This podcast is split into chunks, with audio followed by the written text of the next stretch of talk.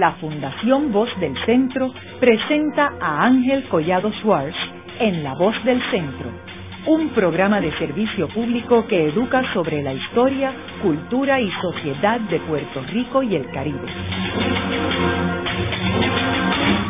Saludos a todos. El programa de hoy está titulado La Autoridad de las Fuentes Fluviales. Y hoy tenemos como nuestro invitado el economista, el doctor José Antonio Herrero, quien fue profesor de economía de la Universidad de Puerto Rico en el recinto de Río Piedras. José Antonio, me gustaría comenzar el programa proveyéndole unos antecedentes a nuestros radioescuchas sobre la autoridad de las fuentes fluviales. ¿Cuándo es que surge y cómo es que surge? Antes que nada, buenas noches, estimado Radio Escucha el fenómeno de, la autoridad de las fuentes fluviales es eh, un fenómeno muy interesante. Debo decir que el nombre de fuentes fluviales se le cambió a Autoridad de Energía Eléctrica en el año 1979. Pero antes de 1979 hubo hechos muy importantes en el desarrollo de esta corporación. La autoridad de las fuentes fluviales surge del desarrollo de los recursos de agua en Puerto Rico. Los canales de riego de Isabela, los canales de riego en el sur, en toda la costa sur, las creaciones de lagos artificiales como Carite, Toro Negro, y la agrupación de todos esos recursos hidráulicos en el centro de la isla. Por ejemplo, no es por casualidad que la primera estación de generación eléctrica, aunque no fue hidráulica, pero sí fue eléctrica, dando lugar a la, posibilidad de canalizar las aguas, fue por ejemplo en Villalba, en el año 1893. O sea que el primer sistema de alumbrado fue en, Villalba en el 93. En el 93. Y, y fue una empresa privada que puso un generador allí empezó a, a vender energía eléctrica. Pero la, la formación formal del aparato surge a través de, los, de la utilización de los recursos de agua que inicialmente eran para riego, pero inteligentemente se dieron cuenta de que esa agua que servía para riego podía pasar por una turbina y generar energía eléctrica y ahí se empezaron a desarrollar las plantas hidroeléctricas con los recursos de agua que se fueron formando por la creación de lagos artificiales, Dos Bocas, Toro Negro, Carite 1, en Carite se llevaron a establecer dos plantas, y todo esto ocurre entre el año 1897 y el año 1915, toda esta formación. Por supuesto fue un éxito, pues estaba produciendo energía eléctrica a unos costos relativamente bajos, porque como quiera que sea, en ese momento la generación eléctrica era marginal, lo fundamental, lo estructural era el riego de las tierras en un área donde se estaba desarrollando intensivamente la industria azucarera. Entonces todo esto va formando esa enjambre entre la formación de los recursos de agua y el uso de los recursos de agua para la generación de energía eléctrica. Ya para 1925 empieza la, la tecnología mixta, ¿no? Los, generadores de corriente utilizando productos del petróleo y las plantas hidroeléctricas que eh, fueron hegemónicas en los primeros años. Con el andar del tiempo, pues se fue expandiendo la economía, las centrales eh, azucareras empezaron, el crecimiento fue muy rápido y por lo tanto la demanda por energía eléctrica fue creciendo y los recursos de agua no se, no se podrían reproducir tan rápidamente como lo estaba requiriendo el desarrollo industrial basado básicamente en la industria azucarera. Y ahí viene la formación ya del aparato eléctrico de Puerto Rico, basado en una corporación pública que se llamó después la Autoridad de las Fuentes eh, de las Fuentes Fluviales y Riego. Ese, el apellido de Riego se lo quitaron con el tiempo, pero era eh, para atender los sistemas de riego que por otro lado se desarrollaron por su cuenta y fueron sumamente eficientes. El de Isabela y el, de, el de Ponce, eh, todavía en los años 70 se estaba pensando utilizar todo el sistema de riego del sur para generar agua para Ponce y para y, para la, y la ciudad de San Juan que fueron los todos eh, eh, ejercicios que se hicieron alrededor de de Tuabaca incluso por ahí era que se quería hacer además una planta nuclear eh, y todo lo relacionado con eso que ya se hizo a, a finales del siglo XX entonces la autoridad de las fuentes fluviales fue siempre desde el comienzo una cantera de conocimiento tecnológico, porque el pensamiento en cuestiones de electricidad y de movimientos de agua que se dio en Puerto Rico a nivel tecnológico y de conocimiento de las personas, los ingenieros de la época, estaban a la altura de los ingenieros de Europa y de los ingenieros de Estados Unidos y eso era conocimiento tecnológico de aquí. El aparato fue creciendo como una corporación pública que viene a recibir un impacto tremendo con los programas de la reconstrucción económica del presidente Roosevelt y todos los programas que sirvieron a Puerto Rico para desarrollar tecnológicamente la infraestructura industrial. Ahora, José Antonio, ¿en qué año es que se establece la autoridad de las fuentes fluviales. En el año 1941. Ahora, antes de ese momento, lo que habían eran muchas empresas privadas. Muchas empresas privadas, pero la matriz era la hidroeléctrica. Había muchos kioscos. La generadora de San Juan se llamaba Luz Eléctrica Sociedad Anónima. ¿Y era privada? Era privada. Y después le fueron cambiando el nombre porque su luz eléctrica eh, Sociedad Anónima sonaba medio cafre, entonces le fueron cambiando. Y claro, la cafrería cambió, pero del español al inglés, porque después era Puerto Rico Light. ¿Y la hidráulica era del gobierno o era privada? La hidroeléctrica era, era, era toda pública, toda pública, que se reforzó en los años 30 por todas las autoridades aquellas que se generaron alrededor del gobierno de Tocqueville, etcétera, etcétera, y el New Deal el eh, Puerto Rico Reconstruction, la, el programa azucarero, la PRERA, la PRA, todas esas fueron canalizando recursos hacia la, hidroeléctrica. Que después se convierte en la energía, en las fuentes fluviales. Se convierte en fuentes fluviales. ¿Y todas las privadas, qué sucede con ellas? Bueno, las privadas fueron, las fue comprando el gobierno porque, y eso es un punto muy importante, la ley que crea la autoridad de las fuentes fluviales es una ley que pone en las manos del pueblo de Puerto Rico unos poderes extraordinarios para el desarrollo económico social. Por ejemplo, la, autoridad de las fuentes fluviales tiene poder de expropiación sumaria, en eminent domain, como se llama en inglés, y tiene poder para crear cualquier tipo de empresas que estén asociadas directamente con el desarrollo tecnológico. Y eso está escrito en la ley. Las personas que generaron ese pensamiento que después se convirtió en la autoridad de las fuentes fluviales en aquel momento, tenían una visión de largo plazo extraordinaria.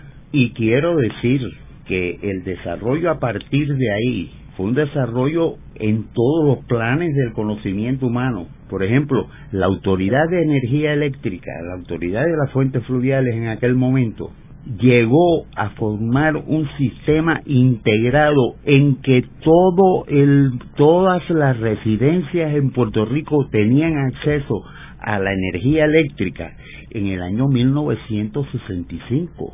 Todavía Estados Unidos, Estados Unidos, no tiene un sistema integrado al día de hoy. No lo tiene y, no lo van a tener hasta dentro de 25 años.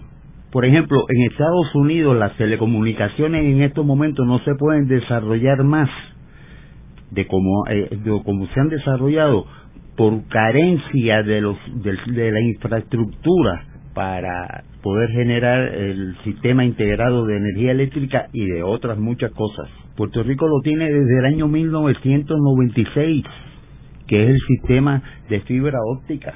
Puerto Rico desde el año 2002, desde el año 2002 tiene la capacidad de llevar a la, al 90% de las residencias existentes en este país teléfono, televisión, energía eléctrica y sonido por un solo cable a la casa, en un solo cable. La Autoridad de Energía Eléctrica de Puerto Rico de hoy tiene esa capacidad que Estados Unidos no la va a tener hasta el año 2050 si llegan allá.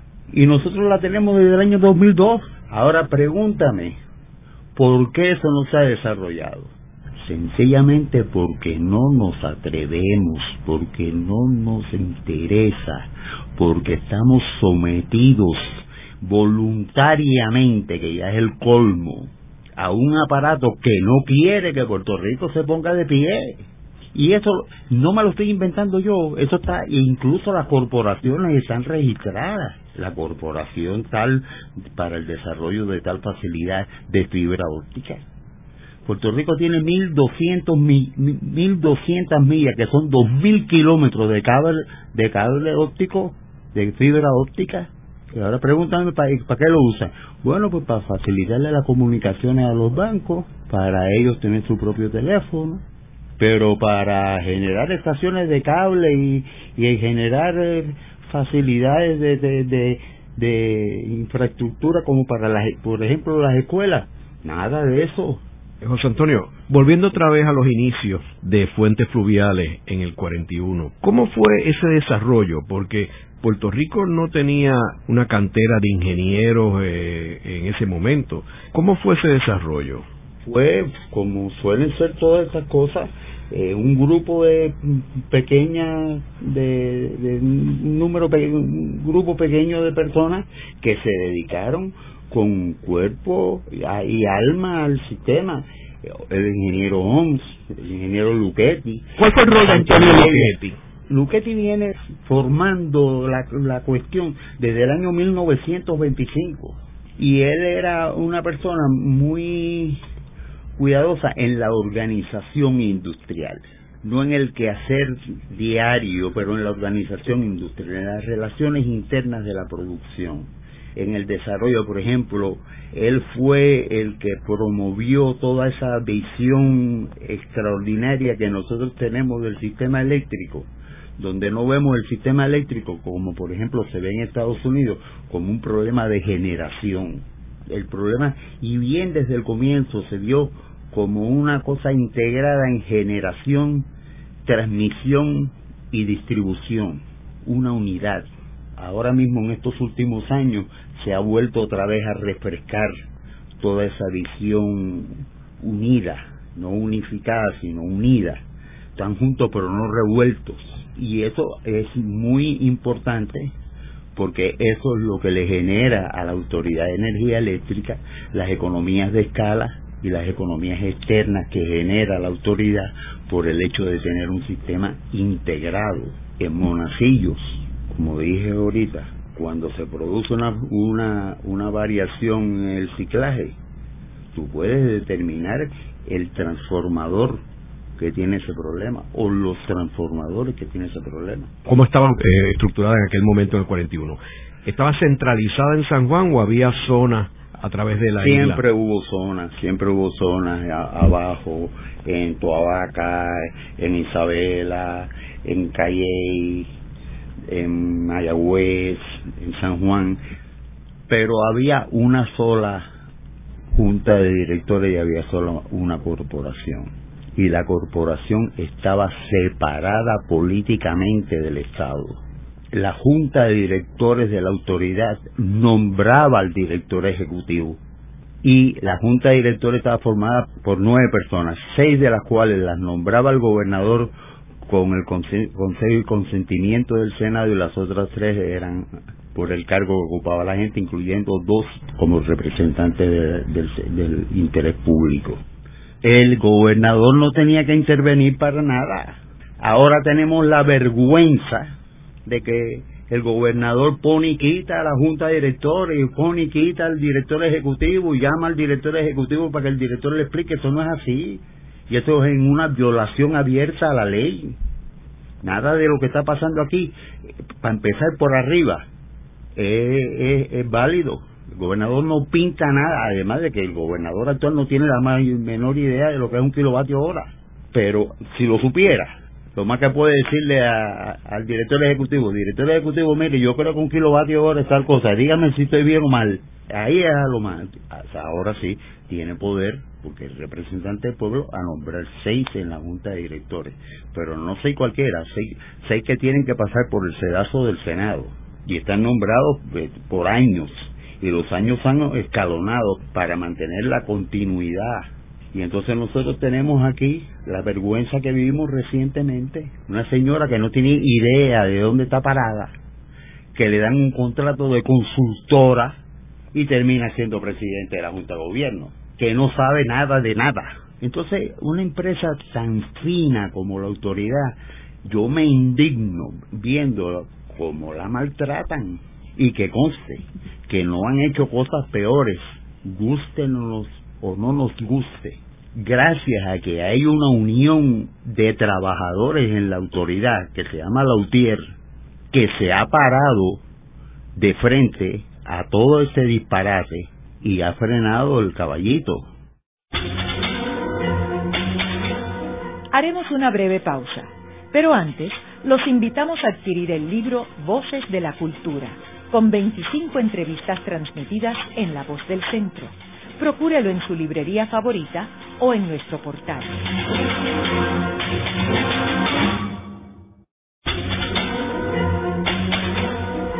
Están escuchando a Ángel Collado Schwartz en La Voz del Centro. Ahora pueden accesar a toda hora y desde cualquier lugar la colección completa de un centenar de programas transmitidos por la voz del centro mediante nuestro portal www.vozdelcentro.org. Continuamos con el programa de hoy titulado La autoridad de las fuentes fluviales. Hoy con nuestro invitado, el doctor José Antonio Herrero, quien fue profesor de economía en la Universidad de Puerto Rico, el recinto de Río Piedras.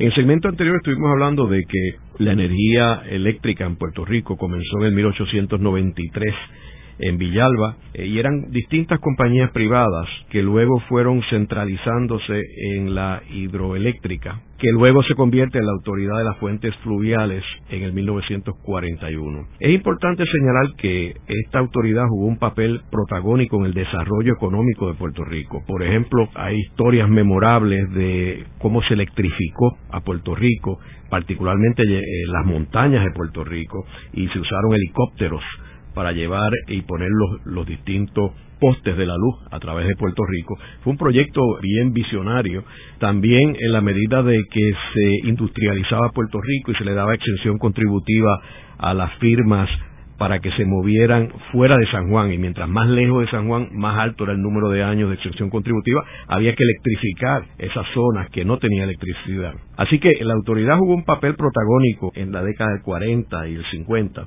Tú comentabas, José Antonio, que tu intervención con la autoridad data de la década del 60. ¿Cómo era la autoridad en ese momento?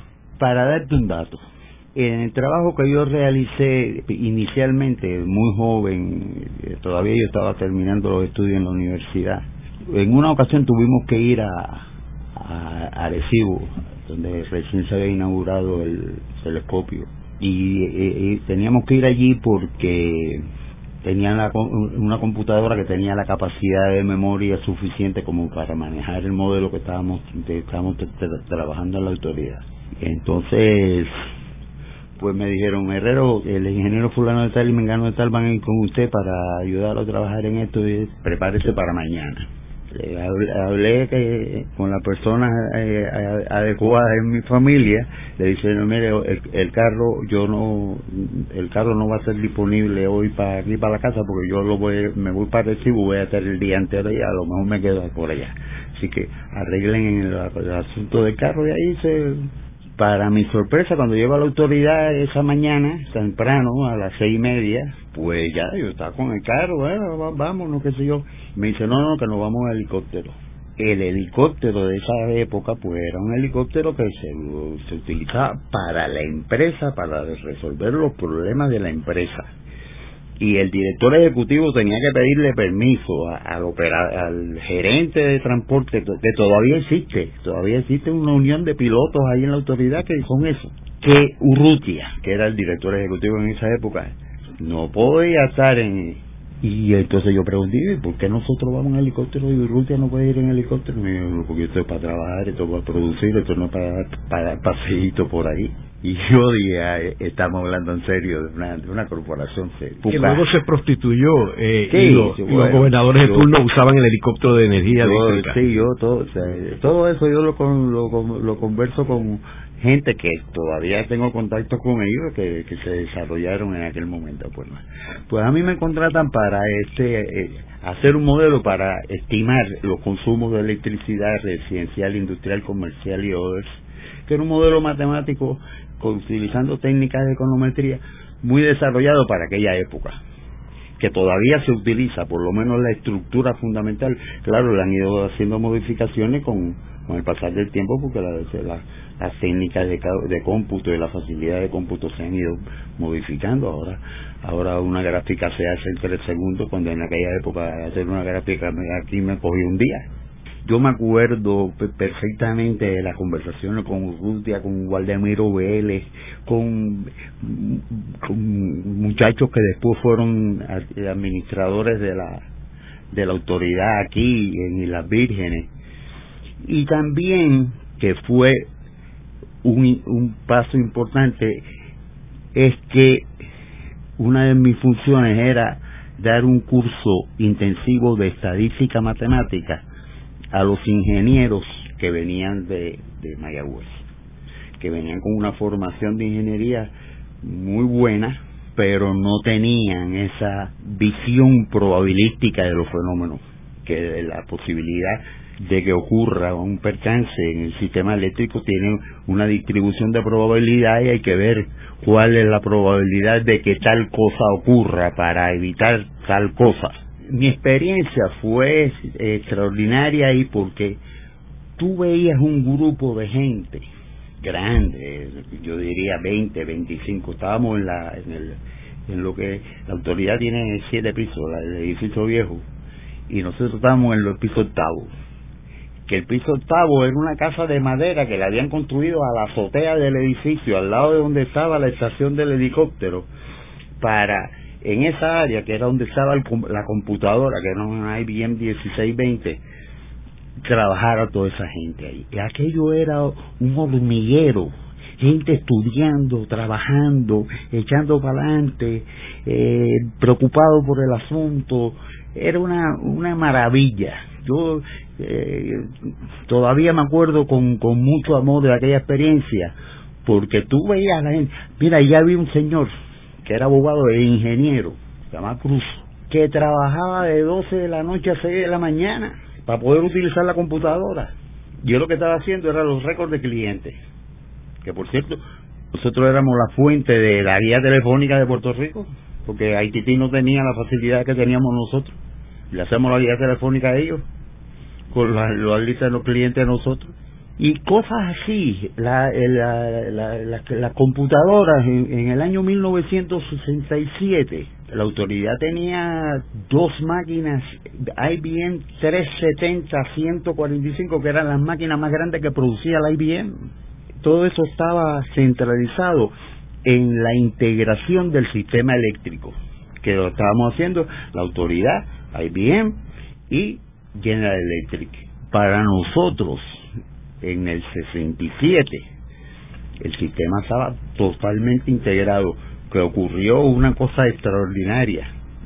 Cuando corrimos, cuando corrimos mucha gente, yo era consultorio, estaba fuera del grupo básico, que eran eh, los ingenieros de la autoridad.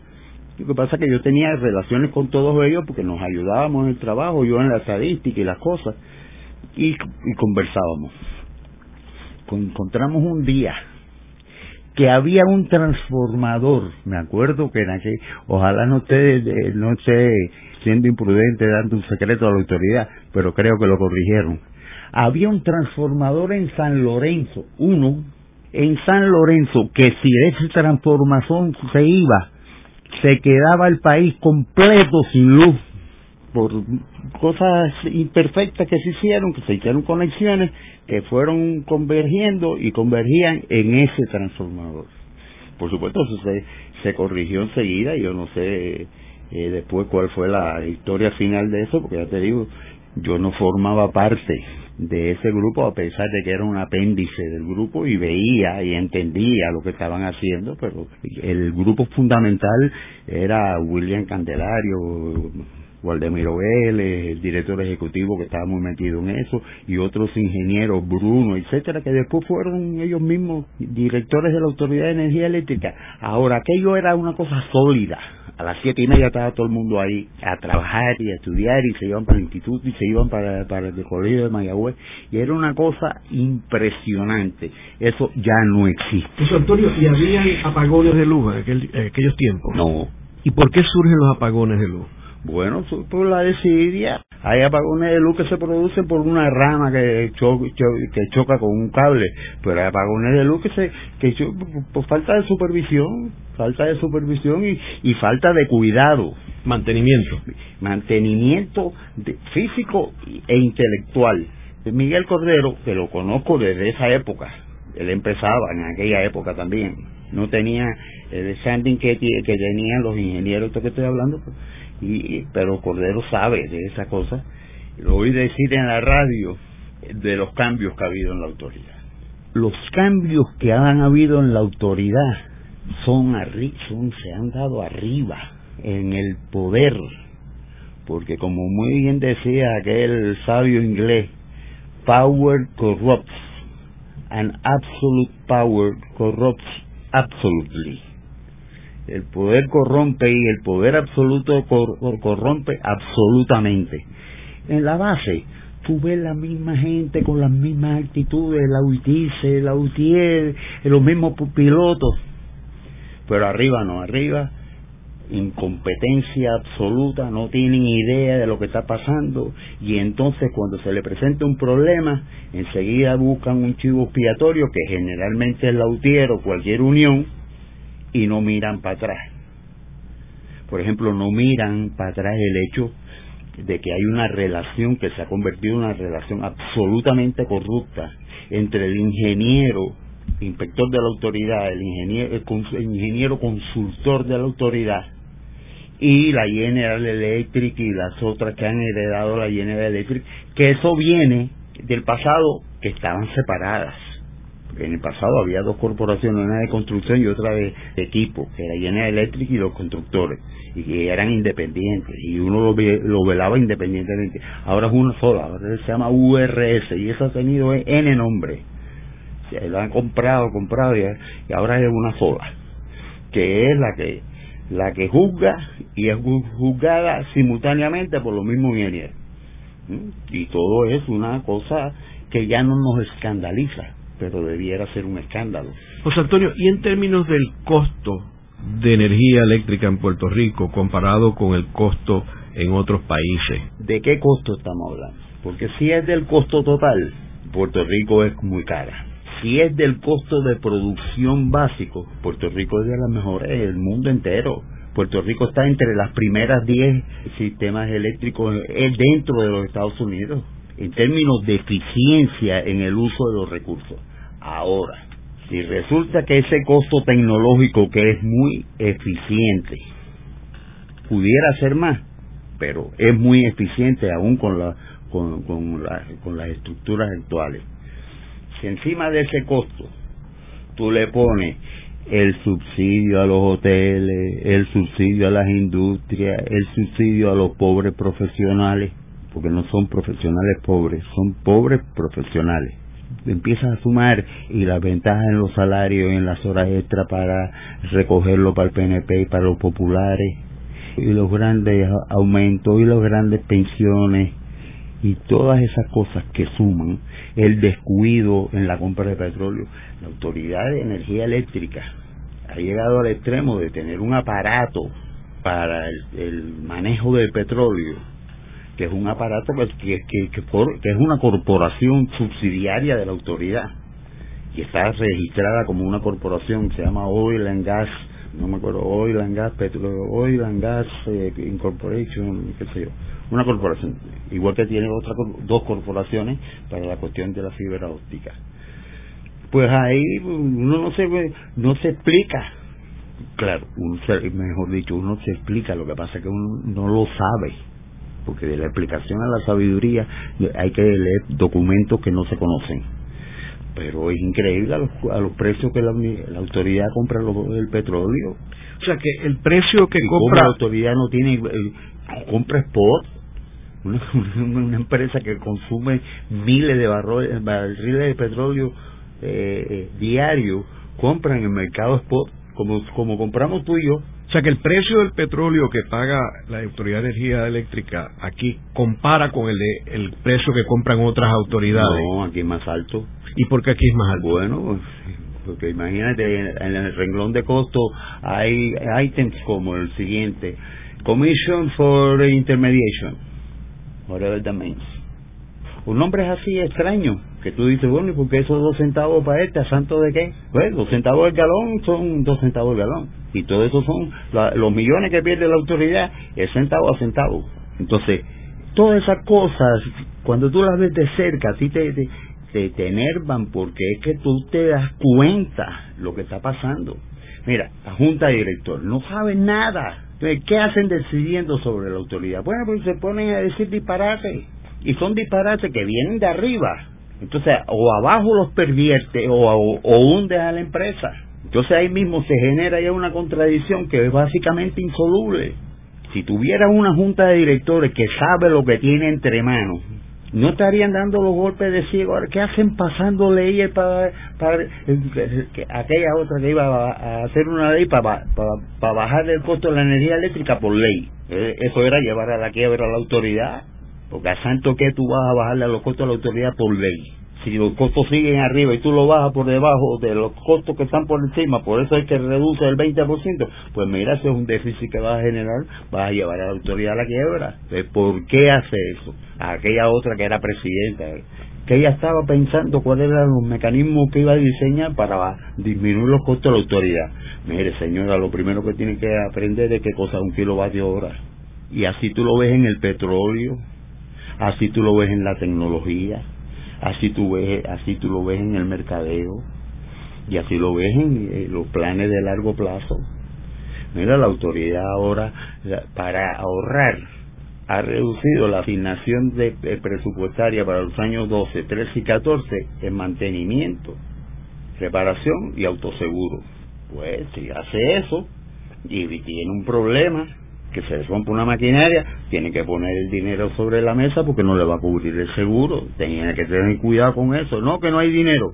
¿Cómo que no hay dinero? El problema es en que lo, usted lo, en que usted lo está usando.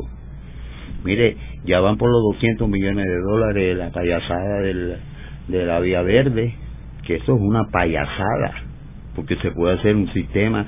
Ah, yo lo, yo he oído esto, expresiones de gente en radio diciendo las soluciones que son obvias.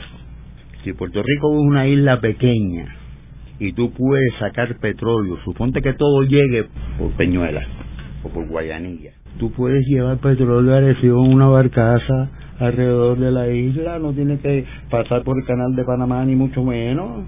¿Para que tú vas a dividir la isla en dos pedazos? Si lo puede llevar por el mar tranquilito, como se hace ahora.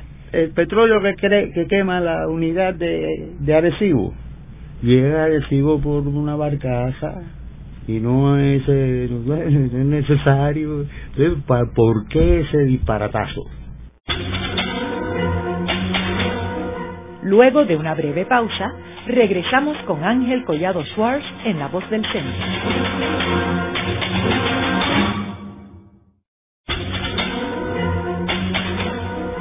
Están escuchando a Ángel Collado Schwartz en La Voz del Centro. Ahora pueden accesar a toda hora y desde cualquier lugar la colección completa de un centenar de programas transmitidos por la voz del centro mediante nuestro portal www.vozdelcentro.org. Continuamos con el programa de hoy titulado La autoridad de las fuentes fluviales. Hoy con nuestro invitado, el doctor José Antonio Herrero, quien fue profesor de economía en la Universidad de Puerto Rico del recinto de Río Piedras. Eh, José Antonio, ¿y cómo es la productividad en la Autoridad de Energía Eléctrica? Hace un par de años escribí unas notas que se llama Empleo, Productividad y Salario en la Autoridad de Energía Eléctrica. Son unas notas más bien que yo hice para presentárselas a la UTIER, que en ese sentido es la única organización de la autoridad que en estos momentos en esos momentos y todavía sigue siendo así pero en aquellos momentos fue la única que tuvo interés en oír este eh, los planteamientos los planteamientos míos estos son datos oficiales de la autoridad, que los pueden chequear en, los anuarios de la autoridad y en la documentación que la autoridad presenta para financiamiento y la venta de bonos. La autoridad en el año del año de 1992 al 2008 disminuyó su empleo de 10.765 a 9.551, es decir, redujo más de 10% el empleo de la autoridad. Por otro lado, vamos a ver esos empleos cómo se distribuyen. Se distribuyen, digamos, en UTIER, otras uniones y administración y servicios al cliente. El empleo que se redujo en 1.333 en ese año, de los cuales, de esos 1.333 empleos que se redujeron entre el año 2002 y 2008, 1.214 fueron empleos de la UTIER. Los empleos de la UTIER son básicamente los empleos fundamentales del sistema eléctrico, mantenimiento, las líneas, esto. El empleo total lo redujeron en 1.333 y el empleo de la, de la UTIER se redujo a, a en 1.214. ¿Qué fue lo que aumentó? Pues lo que aumentó fue la administración y los gastos gerenciales. Por ejemplo, en el año 1992, el empleo en producción, transmisión y distribución era 31.5% por ciento del empleo total. En administración era 25%.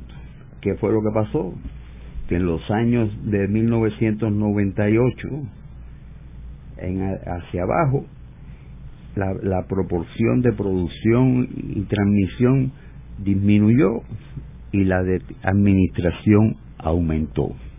Eso es una es un indicador de qué es lo que uno debe esperar en la realidad cuando esto ocurre y es que la productividad de la empresa baja ¿Por qué? Porque estos que trabajan en la producción real además son los que tienen los salarios más bajos.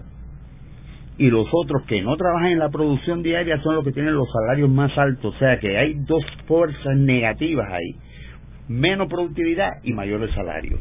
Más productividad y menores salarios. A pesar de eso, en esos periodos, la productividad de la empresa aumentó en 3.9% anual. Para dar una idea de lo que eso significa, compárenla con la productividad del sistema eléctrico americano que crece a 2.1% anual y crece. Aquí es prácticamente el doble. Ahora, cuando lo eh, cuando esa productividad la descomponemos en productividad de los de los trabajadores de producción y los trabajadores de servicio y la administración la tasa de crecimiento de la productividad de los trabajadores de generación, transmisión y distribución aumentó en 4.7%. Eso es más alto que el 90% de las firmas generadoras de energía eléctrica en Estados Unidos. O sea que estamos hablando de una corporación que es verdaderamente una joya en cuanto a crecimiento de la productividad se refiere. Ahora tú me preguntas, ven acá, y si la productividad crece aquí, ¿por qué es que el precio de la energía aumenta? Y entonces ahí viene el problema de la gobernanza de la corporación. ¿Cómo se compra el petróleo? ¿Qué mecanismos hay para comprar el petróleo? ¿Qué mecanismos hay para los proyectos de construcción? ¿Quién lo supervisa? Si el supervisor y el inspector es lo mismo que el constructor. Si el inspector y el constructor son los mismos, no nos debemos extrañar que la rehabilitación de la, de la, de la planta de Palo Seco haya cogido dos años y que la de San Juan haya cogido siete. Y la solución no es la privatización. Por supuesto, la privatización es peor todavía, porque ahí, aquí por lo menos de la autoridad se sacan 280 millones de dólares para dárselos al gobierno y a los municipios, que privatizaba esos 280 millones no le iban a llegar al gobierno ni a los municipios porque eso se lo iban a distribuir en dividendos los, privatizadores. Como pasa ahora, yo quiero que, que, la gente sepa que una de las electricidades más caras que se está generando ahora en el sistema eléctrico de Puerto Rico viene de ecoeléctrica, cuando se supone que sea la de costo más bajo de acuerdo con la ley. Porque la ley PURPA del año 1879, creo que es, obliga a la autoridad a comprarle al privatizador siempre y cuando o cuando el costo de ese privatizador sea menor que el costo de la unidad más eficiente de la autoridad, y aquella es el contrario. Haremos una breve pausa, pero antes los invitamos a adquirir el libro Voces de la Cultura con 25 entrevistas transmitidas en La Voz del Centro. Procúrelo en su librería favorita o en nuestro portal.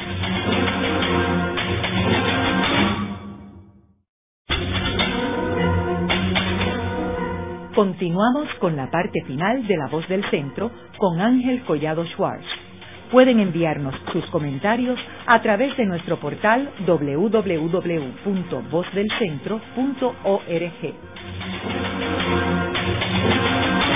Continuamos con el programa de hoy titulado La Autoridad de las Fuentes Fluviales. Hoy con nuestro invitado, el doctor José Antonio Herrero, quien fue profesor de Economía en la Universidad de Puerto Rico, el recinto de Río Piedras. José Antonio, uno de los temas más populares en Puerto Rico y en el resto del mundo es el uso de energía eh, alterna, eh, particularmente el sol y el viento, y que cuando uno se conecta a la Autoridad de Energía Eléctrica, uno puede venderle el exceso de energía solar o energía de viento a energía eléctrica y hay unas grandes críticas de que la cantidad que paga la energía eléctrica no es lo mismo que lo que le cobra a uno. ¿Por qué sucede eso?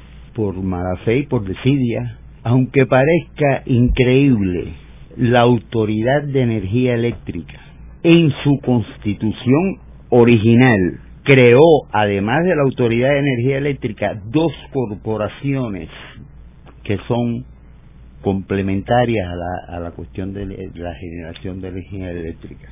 Una se llama la empresa para promover nueva tecnología y como si todo fuera poco tiene otra para desarrollar una facilidad para el manejo de petróleo y gas. ¿Qué quiere decir eso? Que la autoridad, la autoridad por ley tiene la facultad para generar fábricas de, paneles eléctricos para utilizarlo en, en el sistema eléctrico. Tiene facultad para expropiar un terreno para el desarrollo de energía verde todo eso lo tiene ya la autoridad, que no la puede tener ninguna corporación privada. Porque la autoridad se puede dar el lujo de obtener un, recurso de tierra por expropiación forzosa para el desarrollo de, fuentes de energía eléctrica, que no lo tiene una corporación privada. Lo mismo pasa con la fibra óptica. La corporación, la, la, autoridad tiene dos corporaciones de, de fibra óptica, cada una de ellas con mil y pico de kilómetros de, de, kilómetros lineales de, de, fibra óptica. Una de ellas lo usa para el propio sistema de, comunicación de la autoridad, que tiene un sistema de lujo de teléfono. la autoridad de energía eléctrica nunca, nunca vas a oír una señal de ocupado de un teléfono. ¿Por qué no se hace? Bueno, ahí viene un fenómeno que es lo más cercano que tú te puedes imaginar a la supercorrupción. Viene un señor de España, de Inglaterra, de Estados Unidos, con una idea de que él quiere, va a poner un, una facilidad de celulares. Es amiguito de él, ve este cosa los, los contactos que hay en el medio, le dan el permiso a él para que ponga la, la, la facilidad esa. La autoridad tiene, la, tiene ya la instalación para bregar con esa facilidad. Y no solamente eso, tiene la facilidad para llevar el cable a la casa, que no lo tiene ninguno, ni Verizon, ni ATT, ni Sprint, ni, ni nadie lo tiene aquí. La autoridad lo tiene. La posibilidad de llevar el cable, porque fíjate que toda esta gente funciona a través de antenas, pero no, ni, ninguno se ha querido meter en, el, en, llevar el cable ya a la casa porque eso ya implica responsabilidades que ninguna de esas corporaciones que están por aquí con cable, con un, eh, antena unida lo tiene. Y la autoridad lo puede hacer y no lo hace. ¿Por qué no lo hace? La tienen bloqueada, la bloquean. José Antonio, y en términos de la pérdida de kilovatios hora. Aquí vamos. En la autoridad hay hay dos pérdidas, tres pérdidas. Hay una pérdida que es la pérdida tecnológica, es decir, tú tienes que transportar la energía eléctrica desde donde se genera hasta el consumidor final. Y ahí tú vas bajando la, la, eh, los voltajes desde 134 mil o, 160 mil, lo vas bajando en progresiones geométricas hasta que llegas a la casa con 110 o 220 voltios. Entonces, en todo ese trasteo se van perdiendo kilovatios hora en los cables. Pero a eso hay un estándar internacional que te dice que más o menos 4% es la pérdida tecnológica en el fenómeno de transportación de energía eléctrica. Digamos el costo de meter un kilovatio hora en un camión, que cuesta 4%. Ahora la autoridad está perdiendo el 18% ya en el, 2010, 2011 anda casi los 20. Entre 4% y 6 a 20 hay otras pérdidas. Hay una pérdida que es la pérdida que yo le llamo pérdida ideológica, que es como la corporación es una corporación pública y es del Estado y el Estado es malo, hay que acabar con ella y hay que caerle encima y hay que depredarla como la están tratando de, depredar en la radio y la, televisión, entre ellas periodistas que parece que tienen algún interés en generar un billete eh, hablando de disparate de la Autoridad de Energía Eléctrica, ¿no? Y hay otra que ya es comercial, que es la pérdida por, por pillaje. Gente que ve que la energía eléctrica está cara y eh, roba a la autoridad. ¿Cómo? Con un pillo lo, lo bajan. Ya hay casas que se construyen ya con los pillos hechos. ¿Eh? Entonces, esa pérdida se puede resolver. ¿Cómo? Con la fibra óptica. La fibra óptica le da capacidad a la autoridad de leer y saber qué es lo que tú estás haciendo en tu casa, saber exactamente qué es lo que tú tienes en tu casa instalado, sin ir a tu casa. Mira, en la autoridad hay un sistema donde tú dices, hay una hay una avería en tal lado y tú vas de pantalla en pantalla desde que sale el camión hasta que llega a la casa, vas siguiendo al camión, un buen desarrollo de eso evitaría ese problema de la pérdida.